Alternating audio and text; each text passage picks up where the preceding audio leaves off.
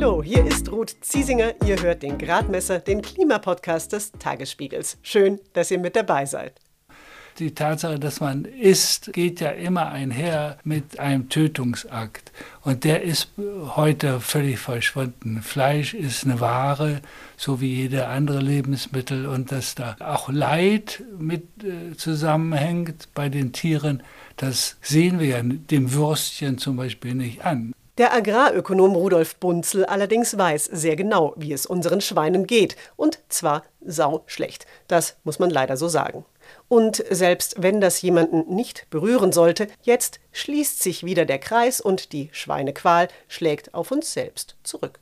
Unter anderem, weil die industrielle Tierhaltung Umwelt und Klima massiv schadet warum die Fleischindustrie ein Teufelskreis ist und wie man trotzdem wieder herauskommen kann, darum geht es gleich. Unter anderem im Gespräch mit Rudolf Bunzel. Und danach klären wir, ob die von der Regierung geplanten Flüssiggasterminals, die jetzt ganz schnell unsere Abhängigkeit zu russischem Gas beenden sollen, später wirklich für grünen Wasserstoff genutzt werden können. Wie geht es weiter mit der Europäischen Union? Präsidentschaftswahlen in den USA, EU-Parlamentswahlen, geopolitische Krisen und wirtschaftliche Schwierigkeiten. Wir suchen Lösungen für diese Herausforderungen. Am 19. und 20. März auf der digitalen Europakonferenz von Handelsblatt, Die Zeit, Tagesspiegel und Wirtschaftswoche. Über die Zukunft Europas sprechen wir mit Bundeskanzler Olaf Scholz, Wirtschaftsminister Robert Habeck und vielen mehr. Kostenlose Anmeldung unter europe20xx.de.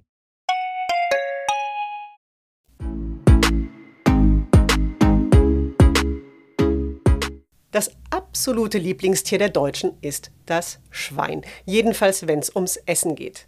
Mehr als die Hälfte des Fleisches, die der Durchschnittsdeutsche verspeist, kommt von der Sau und zwar rund 45 Kilo im Jahr.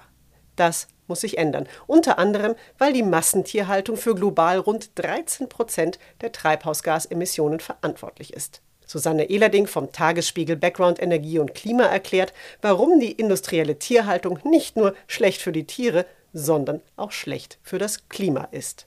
Ja, das ist einfach deswegen, weil wenn so viele Tiere in einem Stall stehen, kann man die nicht von dem Land, wo das, das drumherum liegt, ernähren. Man muss das Futtermittel einfach importieren oder ja auch ähm, selber anbauen, aber oft wird es eben halt importiert aus anderen Ländern und es ist dann oft eben Soja aus dem Regenwald in Brasilien und das sorgt in anderen Ländern für Abholzung und deswegen ist indirekt durch die Massentierhaltung eben eine Landnutzungsänderung in anderen Erdteilen damit verbunden. Und äh, dann ist es auch noch deswegen schlecht, weil viele Tiere auf einem Haufen viel scheißen. Und äh, ja, die Gülle enthält Stoffe, die klimaschädlich sind, wenn sie in die Luft entweichen. Und das kann man nicht immer vermeiden, wenn dann die Gülle auf die Äcker kommt. Und diese beiden Dinge spielen zusammen. Für viele Tiere muss viel Futter angepflanzt werden und das ist dann oft auch schlecht für Insekten und Artenvielfalt. Für diesen Zusammenhang zwischen Biodiversitätskrise und industrieller Tierhaltung hat Susanne ein aktuelles Beispiel. Also so wie ich das weiß, ist es eher dann ein indirekter Zusammenhang dadurch, dass wenn die Futtermittel für Schweine oder Kühe eben auch dann im industriellen Maßstab angebaut werden müssen, entsprechend zum Beispiel Pflanzenschutzmittel eingesetzt werden oder andere nennen sie auch Pestizide. Und äh, da kam gerade am Donnerstag eine Studie raus, dass Hummeln, die in Kontakt kamen mit dem Glyphosat, dem berühmten, nicht mehr ihre Nester auf die entsprechende Temperatur bringen konnten, die gebraucht wird, damit die kleinen Hummeln aus den Eiern sich gut entwickeln. Die Hummeln sterben nicht äh, an dem Glyphosat und das ist das, was sonst untersucht wird. Sterben sie oder sterben sie nicht bei einer bestimmten Dosis. Sie sind gar nicht gestorben, aber sie können ihre Boten nicht gut versorgen und hm, das ist der Zusammenhang mit dem Futtermittelanbau daneben. Würden wir Weizen, den wir in großen Mengen an Schweine verfüttern, stattdessen selbst essen, wäre das ernährungsökonomisch übrigens auch sinnvoller. In Kriegszeiten, in denen weltweit das Getreide knapp wird, keine unwichtige Frage. Und wie versucht die Bundesregierung, die industrielle Tierhaltung zumindest hierzulande zu verändern? Also ich habe den Eindruck, das Landwirtschaftsministerium ist noch so ein bisschen dabei, sich zu sortieren. Es gab ja auch unter der alten Bundesregierung schon zwei Kommissionen, die Vorschläge gemacht haben zum Umbau, Transformation der Landwirtschaft. Die haben eben auch ganz klar gesagt, auf Dauer sollte der Tierbestand in Deutschland sinken. Die Sache ist nur, erstens, wenn die Nachfrage gleich bleibt, würde Fleisch aus anderen Ländern importiert im Zweifelsfall unter schlechteren Bedingungen erzeugtes Fleisch. Und die Tierhalter müssten ja dann auch ihre Ställe umbauen und andere Erlösmodelle finden. Das Fleisch müsste vielleicht dann teurer werden, aber eben besser erzeugt, äh, ökologischer erzeugt. Und dieser ganze Prozess ist schwierig. Ja, und warum das so ist, wie wir in diese Lage überhaupt geraten sind und was sich ändern ließe. Darum geht es jetzt exemplarisch im Gespräch mit Rudolf Bunzel über unsere fatale Schweineliebe.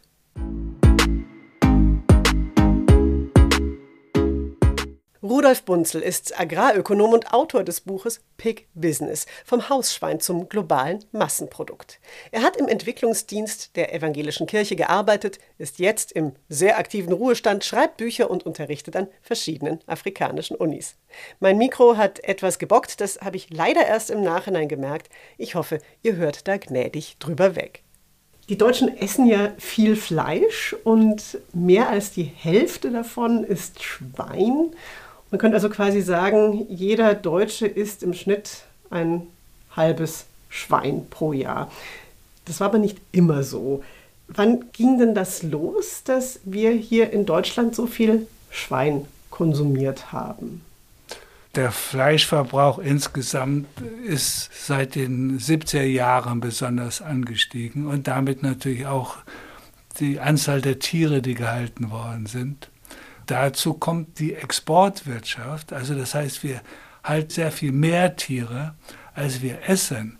Verrückterweise kann man sagen, wir als ein ganz dicht besiedeltes Industrieland haben uns also zu einem der größten Agrarexporteure entwickelt. Und beim Schwein waren wir nach den USA immer die, der größte. Jetzt durch die afrikanische Schweinepest ist das ein bisschen eingesackt und Spanien hat uns überholt als zweitgrößter, aber immerhin. Und man muss auch unterscheiden zwischen äh, Tierverbrauch und Fleischessen. Denn wir verbrauchen ja sehr viel mehr Tier, als wir essen, weil da wird ja auch vieles weggeschmissen. Sie beschreiben in Ihrem Buch Pig Business sehr anschaulich, wie das Schwein den Menschen schon immer ziemlich eng begleitet hat eigentlich. Also und wie ähnlich sich Schwein und Mensch sind, zum Beispiel in dem, was sie essen. Und deswegen konnte man das Schwein auch einfach durch Küchenabfälle sehr gut ernähren und füttern. Es hat nah am Haushalt gelebt. Und das war auch leicht, weil eben Schweine so intelligente und verspielte und sehr soziale Tiere sind. Inzwischen kennen die meisten Menschen ein Schwein aber eher in Form von Kotelett ja. oder Bratwurst. Essen wir so viel von dem Tier, weil die Nähe verloren gegangen ist? Ja, ich glaube, das kann man so nicht sagen. Natürlich, wenn die Verbraucher einen Ferkel töten müssten, und die Ferkel sind wahnsinnig niedlich. Das würden sie nicht hinkriegen und dann würden sie auch aufhören, Fleisch zu essen. Selbst der Tötungsakt ist ganz weit weg.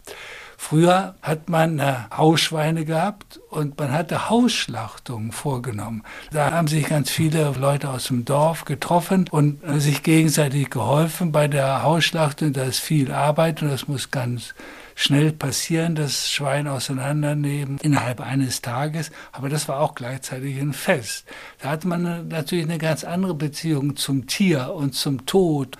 Die Tatsache, dass man isst, geht ja immer einher mit einem Tötungsakt. Und der ist heute völlig verschwunden. Fleisch ist eine Ware, so wie jede andere Lebensmittel. Und dass da auch Leid mit äh, zusammenhängt bei den Tieren, das sehen wir ja dem Würstchen zum Beispiel nicht an. Man sieht auch die Schweine selber nicht mehr. Also wir haben einen Tierbestand ja. von, ich glaube, 24 Millionen Schweinen in Deutschland und ja. die meisten davon leben sowieso nur sechs Monate, weil sie dann nicht mehr so schnell Fleisch ansetzen und sich das Füttern dann nicht mehr lohnt. Und deshalb sind im vergangenen Jahr in Deutschland rund 52 Millionen Schweine geschlachtet worden, die aber eben ihr ganzes Leben im Stall bleiben.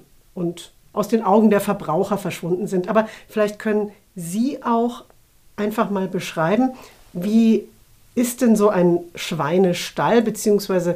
Schweineproduktionsbetrieb aufgebaut, damit er sich jetzt, ich sag mal, möglichst lohnt bzw.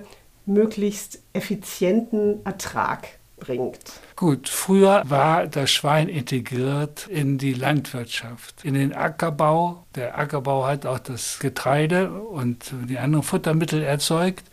Und der Hof selbst hatte auch ein oder zwei Sauen, hat Ferkel produziert und diese Ferkel weiter gemästet und dann irgendwann das Maschwein verkauft. Das ist heute alles sehr arbeitsteilig in verschiedene Betriebe gegliedert.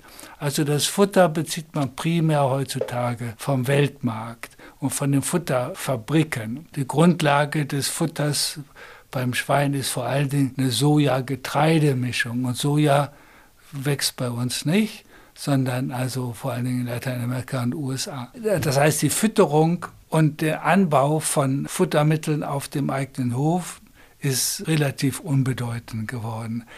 Eine Arbeitsteilung ist entstanden, dass die Produktion von Ferkeln in bestimmten Betrieben passierte, die also Mutterschweine halten und nichts anderes machen, als die Mutterschweine zu besamen und sie dann an die Abferkelung äh, vornehmen und dann schließlich die Ferkel aufziehen, bis sie 25 Kilo wiegen und dann die Ferkel verkaufen an spezialisierte Mastbetriebe. Und in den Mastbetrieben werden dann diese Tiere von 25 Kilo auf 100, 120 Kilo gemästet, bevor sie dann nach einem halben Jahr schon an die großen Schlachtereien verkauft werden.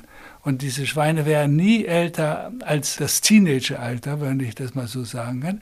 Denn äh, normalerweise können Schweine gut 12 bis 15 Jahre leben, aber das erleben unsere Schweine gar nicht mehr, die Nutzschweine. Ja? Schon im ganz frühen Stadium werden sie abgeschossen, weil dann sind sie ausgewachsen. Und dann ist diese Umsetzungsrate von Futter in Fleisch schlechter und das will man nicht. Man will also den optimalen Punkt, wo man für den Futterinput das meiste an Fleischoutput erzielt. Und wie geht es dem Schwein so dabei in so einem Prozess? Naja, die Schweine sind natürlich inzwischen integriert in große Ställe, in einen äh, quasi industrialisierten Ablauf. Und sie haben ganz wenig Platz. Das sind 0,7 äh, Quadratmeter pro Schwein, das muss man sich mal vorstellen, wie eng die Tiere beisammen sind. Und in dieser Enge können sie natürlich ihre normalen Bedürfnisse überhaupt nicht entwickeln. Weder die sensorischen, noch die geistigen, noch die geselligen. Also Schweine sind eigentlich sehr gesellige Tiere. Sie leben in Rotten ursprünglich. Und in, in der Gruppe der Schweine entwickelt sich immer eine Hierarchie. Das Nicht-Ausleben von ihren Bedürfnissen führt zu Stress und Aggression und Langeweile vor allen Dingen. In diesen Stellen haben sie nichts zu tun. Und so ähm, fangen sie an, sich gegenseitig zu beißen, vor allen Dingen die Kringelschwänze abzubeißen. Das ist ein großes Problem. Und dann kommen Entzündungen in äh, den äh, Schweinekörper und das äh, muss dann behandelt werden natürlich mit Penicillin. Deswegen sagt man also, dass diese industrialisierte Tierhaltung vom Tierschutz und Tierwohlgedanken ethisch also sehr zweifelhaft ist. Kann man eigentlich auch sagen, es spricht eigentlich alles gegen Massentierhaltung. Sie haben es gerade gesagt, wenn man vom Tierwohl ausgeht und von einer guten Tierhaltung, ist es nicht akzeptabel. Gleichzeitig lassen die großen Güllemengen dann den Nitratwert im Grundwasser steigen, die großen Flächen für den Futtermittelanbau, die dann dafür verwendet werden, das schadet der Biodiversität, das pusht den Klimawandel. Und trotzdem setzen die Betriebe in Deutschland immer mehr auf Größe und Masse. Warum verdrängen denn solche spezialisierten, ich sag mal, Agrarwirtschaftsbetriebe eine auf Ökologie und Tierwohl ausgerichtete Landwirtschaft? Naja, das ist ja vor allen Dingen Wirtschaftsbetrieb und die müssen wirtschaftlich überleben. Und sie arbeiten mit ganz engen Margen, Gewinnmargen. Aber unter diesem Stress wenigstens ein bisschen was rauszuholen für den Bauern, da muss er natürlich diesen Stress weitergeben an die Tiere, an die ganze Organisation. Das muss betriebsmäßig aufgezogen werden. Wenn er am Schwein nur 10 Euro verdient, dann muss er eben zigtausend Schweine haben, um auf sein Einkommen zu kommen. Und nicht nur Einkommen, ich meine, diese Ställe sind ja auch wahnsinnig teuer. Er muss ja wahnsinnig viel investieren und hat einen großen Kapitaldienst.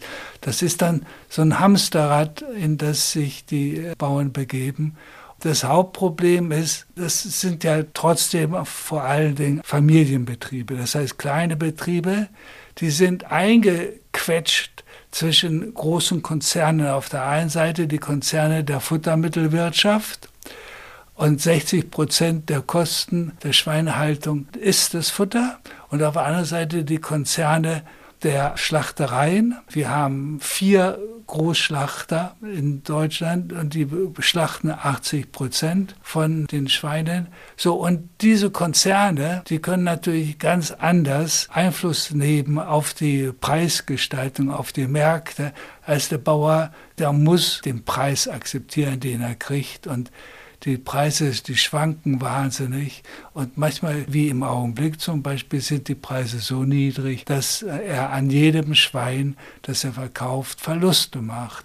Dann äh, nutzt ihm natürlich auch 10.000 Schweine nicht. Wenn man jetzt sagt, dass diejenigen, die diesen Teufelskreis immer weiter vorantreiben, wenn das die großen fleischverarbeitenden Betriebe sind, also die Schlachthöfe und ich denke ja auch die großen Abnehmer, Supermarktketten. Könnten die andersrum möglicherweise auch Teil einer Lösung sein? Also ich frage das deshalb, weil Aldi zum Beispiel hat angekündigt, dass man bis zum Jahr 2030 kein Fleisch mehr von Tieren verkaufen will, die ausschließlich im Stall gehalten werden. Ja. Also zumindest eine kleine Verbesserung im Blick auf die Tiere. Ja, absolut. Die Supermarktketten, die heutzutage das meiste Fleisch verkaufen über ihre Fleischtheken, die haben natürlich einen großen Einfluss auf diese ganze Gestaltung. Auch die großen Schlachtereien sind im Grunde noch klein gegenüber den vier großen Supermarktketten, die wir in Deutschland haben. Letztendlich bestimmen die sehr stark den Preis und die haben ihre Fleischtheken im Grunde nur als Lockenvogel, um die Kunden in die Kaufhäuser zu locken, dass sie andere Sachen kaufen. Aber die Fleischtheken sind zum großen Teil defizitär. Das heißt, das Fleisch wird verramscht. Und diese Mentalität des Verramschens von Fleisch, die setzt sich natürlich durch alle Kettenstufen zurück in der Lieferkette bis hin also zu den Bauern. Das ist das wesentliche Problem eigentlich. So, jetzt Aldi hat in der Tat einen innovativen Vorschlag gemacht und hat ein Vier-Stufen-System versprochen, wonach also in der Stufe 4 die Tiere sehr viel mehr Platz haben. Sie haben äh, auch, werden auch Licht haben, natürliches Licht. Und für das Tierwohl wird einiges andere auch noch getan, also Beschäftigungsmaterial in die Buchten und so weiter. Und das ist eine Innovation. Da ist Aldi und jetzt andere Supermärkte folgen dem vorangegangen der Politik. Die Agrarminister in der EU, die streiten sich immer noch, also um das Tierwohl und da vernünftige Standards einzuführen und können sich nicht einigen. Und deswegen hat es alle sehr überrascht, dass plötzlich die Supermarktketten vorangehen. Das Problem ist nur, ich meine, um diese höheren Standards zu erfüllen, müssen die Bauern sich umstellen und nicht nur in ihrem Verhalten und ihrem Denken, sondern auch sie müssen zum Teil riesige Investitionen, die sie hatten in Stallgebäuden, die müssen die Ställe umbauen. Sie brauchen also ganz viel neues Kapital und das, wo das alte noch gar nicht abgeschrieben ist. So und Aldi sagt zwar, sie würden auch mehr zahlen dafür, aber wie viel mehr sagen sie natürlich nicht und eine Garantie geben sie nicht. Und deswegen misstrauen die Bauern diesen Versprechungen. Und nur ganz wenige Bauern lassen sich bisher darauf ein. Sie haben ja gerade die EU angesprochen und generell die Politik, die sich ja auch mit dem Thema befasst. Und im Rahmen dieser Farm-to-Fork-Strategie will die EU ja die Landwirtschaft in Europa nachhaltiger gestalten und klimafreundlicher gestalten und auch mehr Tierwohl auf den Höfen ermöglichen. Das Freiburger Öko-Institut hat gesagt, in Deutschland müsste der Tierbestand entsprechend dieser EU-Ziele etwa auf die Hälfte schrumpfen. Wie kann man denn dann diesen Übergang, der ja offensichtlich notwendig ist, für die Bäuerinnen und Bauern gestalten? Und zweite Frage, wie sorgt man dann aber dafür, dass dann nicht einfach billiges Importfleisch mit einer ganz gräulichen Klima- und Umweltbilanz verkauft und gegessen wird? Ja, letztendlich hängt es von den Verbrauchern ab ob sie bereit sind, für ein Fleisch, das einem höheren Tierwohlstandard entspricht, dafür auch mehr zu zahlen. Und zwar erheblich mehr. Im Augenblick sehen wir das nicht. Das Vertrauen der Produzenten in solche Standards ist eben sehr gering, weil sie eben nicht sehen, dass das Verhalten der Verbraucher und ihre Bereitschaft auch wirklich an der Kasse mehr hinzulegen, ist äh, sehr viel niedriger als die ideologische Überzeugung, es müsste anders sein. Ich meine, die Projekte, die wir sehen, wo die Bauern das anders machen und wo es auch sich lohnt, die funktionieren nur, weil sie ein Bündnis eingegangen sind mit Verbraucherinitiativen, wie zum Beispiel Slow Food oder andere Initiativen, ich sag mal, des Genusses, ja, sodass also dieses Fleisch auch wirklich äh, zum Beispiel in die Gourmet-Restaurants kommt und äh, in die äh, Fachmetzgereien und äh, dort äh, also auch entsprechend behandelt wird das Fleisch. Und an der Stelle hat auch die Farm-to-Fork-Strategie eine große Schwäche, nämlich wie schaffen wir es, die Märkte umzustrukturieren, dass also auch höhere Qualitäten auch höhere Preise erzielen. Das sehe ich in der Strategie und auch in der deutschen Agrarpolitik bisher noch nicht. Bisher läuft das alles darauf hinaus, dass staatliche Kreditsubventionen gegeben werden und äh, auch, dass die Bauern Geld haben, um ihre Stelle umzubauen. Ja? Also mit äh, direkten Subventionen und Staatsmitteln. Aber das kann nicht die Lösung sein. Die Lösung, die muss über den Markt laufen. Wie viel müsste ich denn für ein Schweinenackensteak zahlen, damit es sowohl dem Schwein als auch der Landwirtin gut geht? Ich habe geguckt, heute könnte ich bei Rewe das Kilo mariniertes Schweinenackensteak für 8,40 Euro kaufen. Ja, es müsste mindestens 20 bis 30 Euro wert sein. Ich meine, das sehen wir ja an diesen Initiativen, die es ja schon eine ganze Menge gibt. Ich erwähne mal Neuland als so ein alternativer Standard oder das schwäbisch-hällische Schwein oder das Iberico-Schwein, das extra vermarktet wird. Aber das sind natürlich nur ganz kleine Schichten. Es sind nicht unbedingt die reichen Schichten das, was man denken würde, sondern auch ärmere Schichten, die leisten sich dann vielleicht auch gutes, schmackhaftes Fleisch, aber dafür sehr viel weniger als normalerweise. Ja, man müsste also den Fleischkonsum reduzieren. Und das ist ja auch die gesellschaftliche Analyse, wenn zum Beispiel unser Fleischkonsum und vor allem Schweinefleischkonsum sich um die Hälfte reduzieren würden, dann ständen wir ganz anders da, gesundheitlich, ökologisch, vom Klima her gesehen, dann hätten die Tiere auch genügend Platz und äh, könnten anders aufgezogen werden. Aber das, das wäre so eine Zielmarke. Interessanterweise der größte Schweineproduzent und Konsument der Welt, China, da hat jetzt die Regierung entschieden, dass sie eine Kampagne starten, dass die Chinesen, die am meisten Schweinefleisch essen von allen auf der Welt, ihren Konsum um die Hälfte reduzieren sollen. Rudolf Bunzel war das zu Schweinemast und Klimakrise.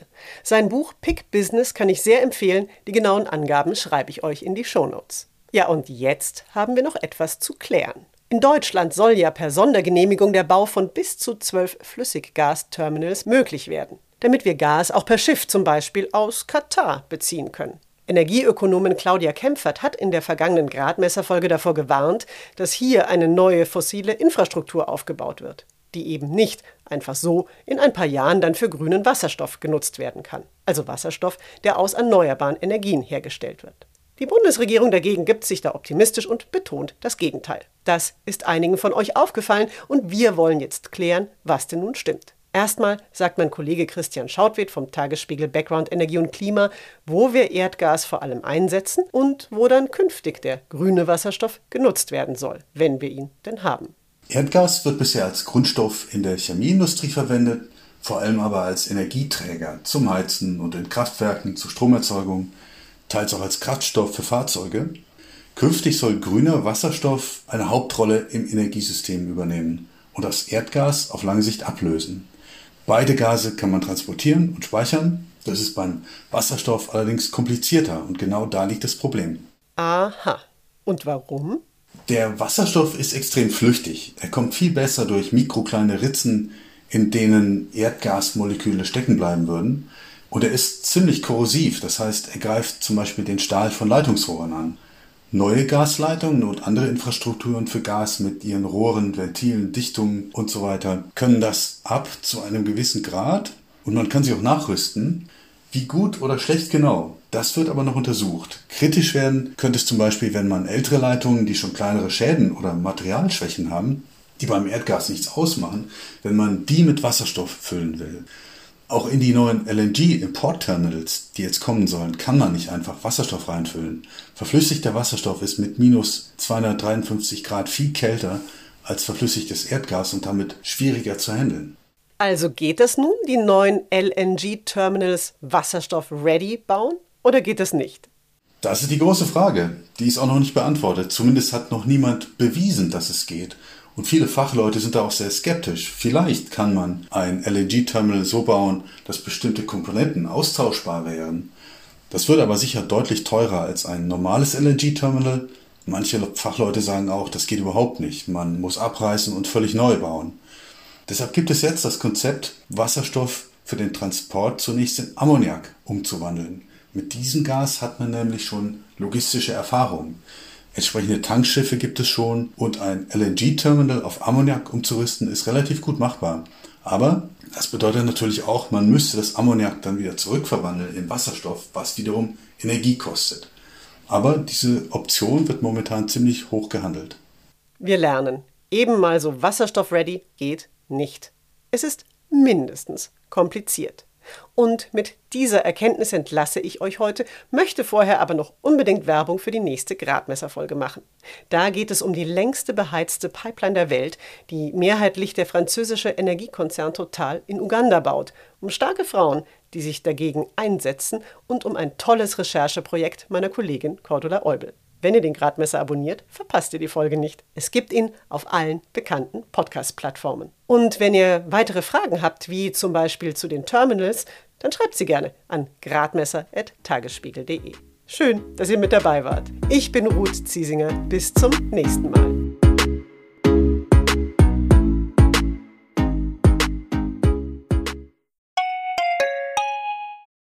Wie geht es weiter mit der Europäischen Union? Präsidentschaftswahlen in den USA, EU-Parlamentswahlen, geopolitische Krisen und wirtschaftliche Schwierigkeiten. Wir suchen Lösungen für diese Herausforderungen. Am 19. und 20. März auf der digitalen Europakonferenz von Handelsblatt, Die Zeit, Tagesspiegel und Wirtschaftswoche. Über die Zukunft Europas sprechen wir mit Bundeskanzler Olaf Scholz, Wirtschaftsminister Robert Habeck und vielen mehr. Kostenlose Anmeldung unter europe20xx.de.